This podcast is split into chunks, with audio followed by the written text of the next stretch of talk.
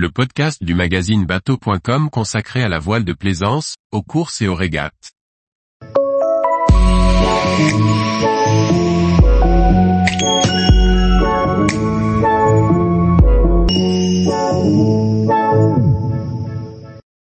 Pourquoi la route du Rhum la mythique course au large en 12 questions?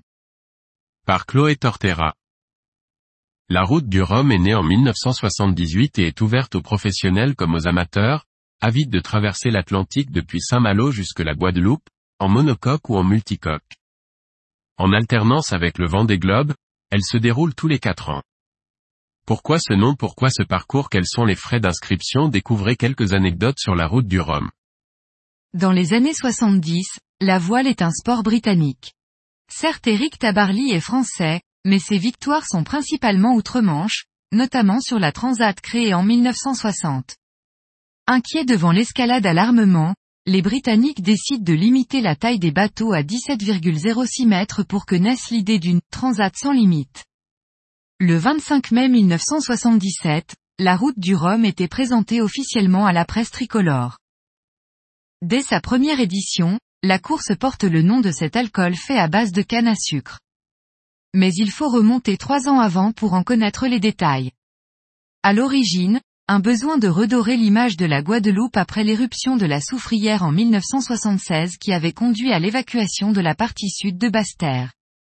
Pour le syndicat des producteurs de sucre du Rhum des Antilles, cette course de voile est un moyen de faire la promotion de son breuvage. Plusieurs acteurs vont intervenir, mais le projet prendra réellement forme à la suite d'une rencontre avec Michel Etvenon, un publicitaire parisien et homme de spectacle, qui saura faire souffler un vent de liberté sur l'épreuve. Les producteurs de sucre et de rhum voulaient faire parler d'eux, c'est donc tout naturellement que la destination d'arrivée fut choisie. Il ne restait alors plus qu'à trouver une ville de départ. Michel Etvenon, créateur de la course, contacta Saint-Malo qui accepta. Un départ au froid pour une arrivée quelques jours plus tard dans le chaud des Antilles. Un homme ou une femme, un bateau, l'océan, un concept simple et facile à comprendre. Surtout en France, où l'on aime les courses en solitaire. Et surtout lorsque les femmes sont à armes égales avec les hommes.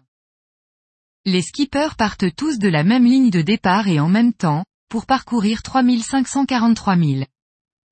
Pourquoi la route du Rhum est entrée dans la légende d'abord en raison de l'extraordinaire finale de la première édition en 1978.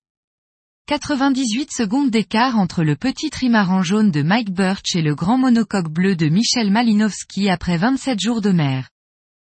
La route du Rhum a été marquée par de grands succès comme la superbe victoire de la petite fiancée de l'Atlantique, Florence Artaud, première femme à battre les hommes mais aussi par des drames comme la disparition d'Alain Colas en 1978, celle de Loïc Karadec en 1986. Le succès s'explique également par le mélange amateur-professionnel, qui permet à des PME de profiter d'une médiatisation de masse sans un budget trop conséquent. Comme tous les grands événements sportifs, Coupe du monde de football, Jeux olympiques, la route du Rhum s'est positionnée sur un rythme quadriennal, en alternance avec le Vendée Globe, autre grande course française. À sa création, elle appartenait à Promovoile, société créée en 1976 par Michel Etvenon.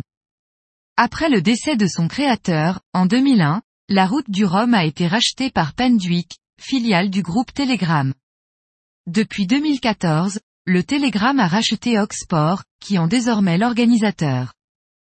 La route du Rhum destination Guadeloupe est une épreuve organisée par Oxport Penduic avec la participation de la ville de Saint-Malo et la région Bretagne pour les opérations de départ, et de la région Guadeloupe pour les opérations d'arrivée. Oxport Penduic organise par ailleurs de nombreuses autres épreuves de voile depuis 30 ans comme The Transat, la solitaire Urgo Le Figaro. La diversité et le mélange des genres sont les caractéristiques principales de la course.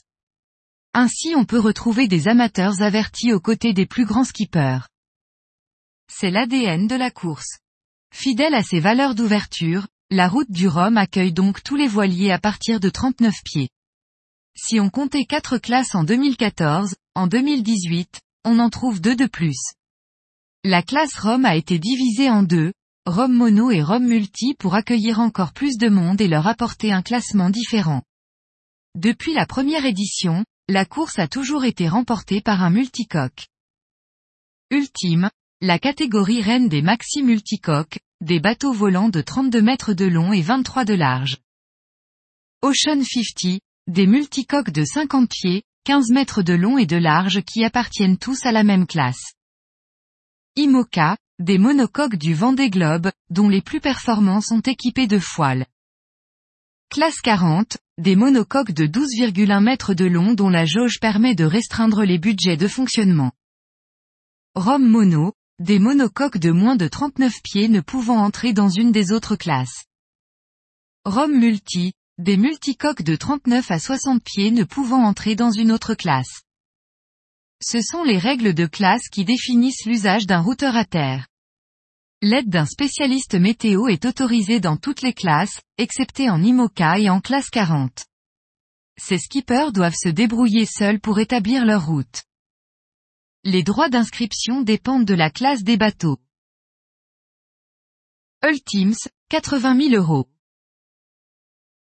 IMOCA, 25 000 euros.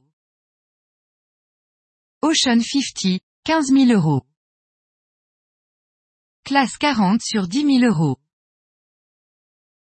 Rome Mono, 6 600 euros. Rome Multi, 6 600 euros. Tous les jours, retrouvez l'actualité nautique sur le site bateau.com. Et n'oubliez pas de laisser 5 étoiles sur votre logiciel de podcast.